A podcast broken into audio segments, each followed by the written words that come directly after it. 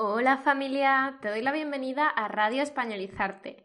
Hoy no quiero enrollarme mucho con la introducción porque estoy probando un nuevo formato más corto y conversacional y la idea es compartir reflexiones e ideas sobre el español o el aprendizaje de idiomas en general. Hoy hablamos de la edad y el aprendizaje de español si uno es demasiado mayor o no para aprender idiomas. Por cierto, aprovecho para contarte que el próximo lunes estreno el canal de YouTube con un vídeo sobre vocabulario avanzado en el que aprenderás palabras y expresiones para dejar de utilizar el adjetivo gordo o gorda. Algunas para sonar más educado y otras para ofender. Yo te doy las expresiones, como las uses es cosa tuya. Si no quieres perderte el estreno, suscríbete ahora mismo al canal. Nada más, te dejo con la reflexión de hoy. El otro día estaba hablando con dos amigas políglotas sobre aprendizaje de lenguas y una de ellas me dijo, ya, pero es que los niños aprenden más fácilmente que los adultos, ¿verdad? Y yo le dije, pues la verdad es que no estoy de acuerdo. Y le expliqué mi opinión con el siguiente argumento. Yo creo que los niños tienen cuatro ventajas sobre los adultos. La primera es que pueden adquirir un acento más parecido al nativo con más facilidad. Los niños más pequeños son capaces de distinguir diferencias muy pequeñas entre sonidos y por tanto, con práctica, reproducirlos.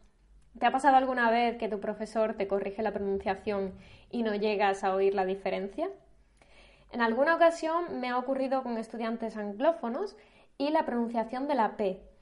En lugar de perro, por ejemplo, el estudiante decía perro y le costó entender la diferencia. También me ha pasado como estudiante de inglés y polaco. Te puedes imaginar el proceso interno por el que paso cada vez que quiero decir la palabra playa en inglés. No obstante, no quiere decir que un adulto con el entrenamiento adecuado no pueda diferenciar y reproducir los sonidos. Lleva tiempo, pero no es imposible. La segunda, y también relacionada con la primera, es que los niños no tienen los miedos y las dudas que suelen tener los adultos sobre el aprendizaje de una segunda lengua. Los niños más pequeños no se preocupan por los errores que cometen o pueden cometer. Hace poco tuve un intercambio de español-polaco con otra profesora y lo que ocurrió me hizo abrir los ojos. Ambas tenemos experiencia aprendiendo y enseñando segundas lenguas, es decir, esta no es nuestra primera vez. En un momento del intercambio, ella cometió un error en español y yo le pedí que volviese a intentarlo porque sabía que ella conocía la forma correcta. Esto es algo que suelo hacer porque sé que el esfuerzo por detectar el propio error y la autocorrección son muy útiles en la adquisición del idioma. En ese momento, ella dijo en voz alta, Oh, es verdad, soy estúpida. Me quedé a cuadros. Le dije, No eres estúpida, estás aprendiendo.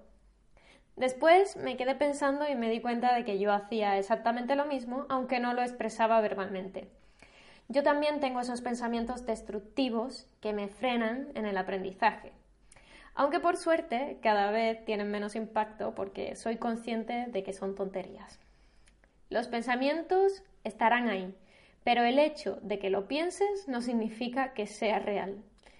Sé que no soy estúpida, sé que aprender un idioma no es fácil, Sé que todos cometemos errores y sé que observarlos es la mejor manera de aprender de ellos.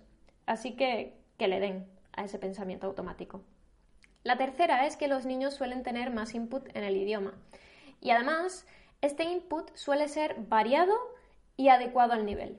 Los padres, profesores, familiares y amigos, todos hablan a un nivel adecuado, adaptan el ritmo y el vocabulario. Yo he enseñado tanto a niños como a adultos y me he dado cuenta de que los niños aprenden mucho más lentamente. Comparando a los niños que aprendían la lengua yendo a clases de español dos horas a la semana y los adultos que hacían lo mismo, los adultos al final del curso eran capaces de comunicarse efectivamente y los niños no. Lo que pasa es que frecuentemente se compara el aprendizaje de idiomas de un adulto que lo aprende como lengua extranjera y de un niño que lo aprende como lengua materna. Y normalmente el niño que lo aprende como lengua materna tiene un montón de input en la lengua. La cuarta es que los adultos tienen expectativas y necesidades más altas que los niños. Por ejemplo, los adultos queremos hablar de temas complejos, política, psicología, filosofía, informática o lo que sea que te interese, y sin embargo los niños hablan de temas mucho más sencillos.